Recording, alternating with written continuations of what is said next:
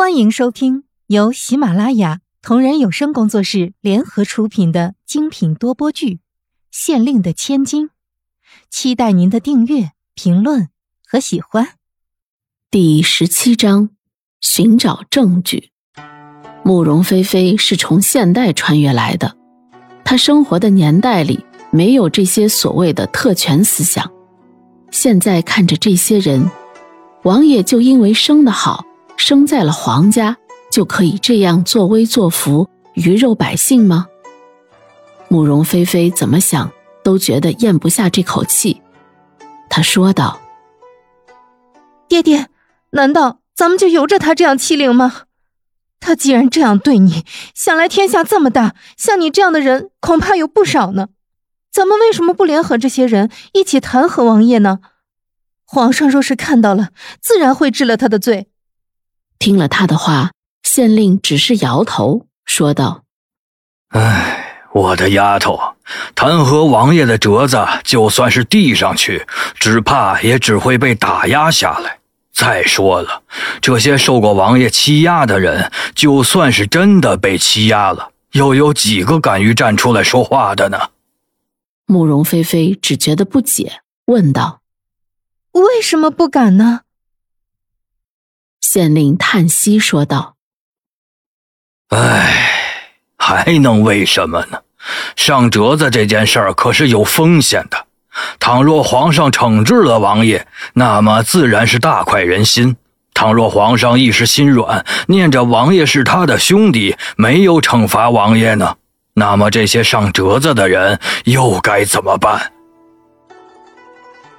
慕容菲菲倒是没有想到这些。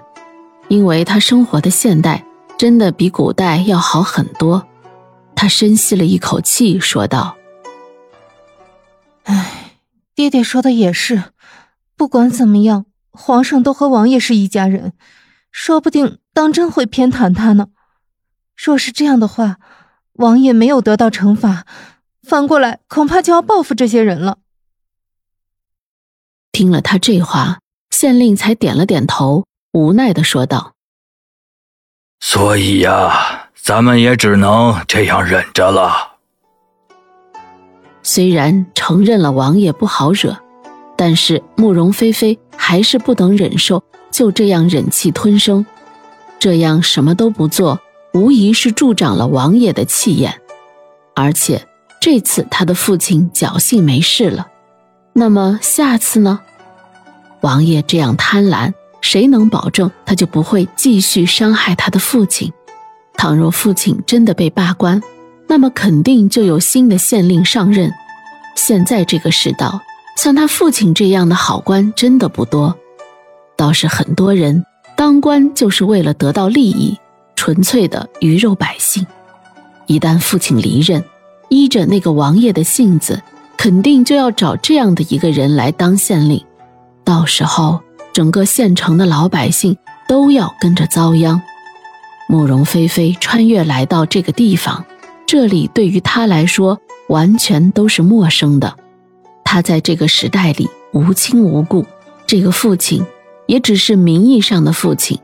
虽然一开始没有什么感情，但是这样相处下来，她却发现这当真是个难得的好人。而且这些县里的百姓。也都是十分淳朴的老百姓，他们虽然和慕容菲菲不是一个朝代的，但是他们的心却是一样的。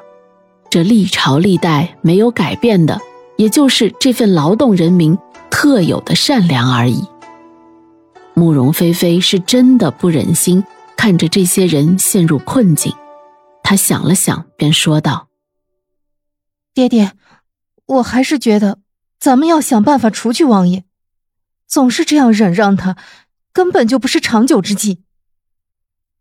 县令听了他的话，只是苦笑道：“哼，你这样说的轻巧，可是咱们手上什么都没有，想要扳倒王爷，那根本是不可能的。”慕容菲菲却说：“爹爹，我觉得你也不要太悲观了。王爷这些年来一直欺压百姓。”我就不信他就没有留下半点的蛛丝马迹，他的府上肯定有他犯罪的证据。只要拿到了这些证据，再向皇上上折子，恐怕就容易多了。这话说的倒是不错，但是王府上的戒备森严，哪里是那么容易就可以进去的？县令依旧摇着头说：“哎，丫头，我知道你都是一片好心，但是咱们有心无力呀。这件事你还是不要再想了。往后怎么样，咱们也只能顺其自然罢了。王爷虽然跋扈，但是刚刚才害过我一次，总不至于马上就卷土重来吧？所以你暂时也不必于太过担心。”听着父亲这样说话，慕容菲菲马上就觉得心头一阵怒火。她说道：“爹爹，你知道王爷这样的人为什么做了坏事还一直敢这么张狂吗？就是因为像爹爹你这样逆来顺受的人实在是太多了，这才助长了他们的气焰。其实这个道理他又怎么会不懂呢？但是他没有什么权利，除了逆来顺受。”还能怎么办呢？他自己是个读书人，倘若真的可以用自己的性命来扳倒王爷，还这个世界一片清明，那也倒罢了。可关键是，他除了他自己，他还有旁的家人。要是真的有什么行差踏错，那么会连累许多人的。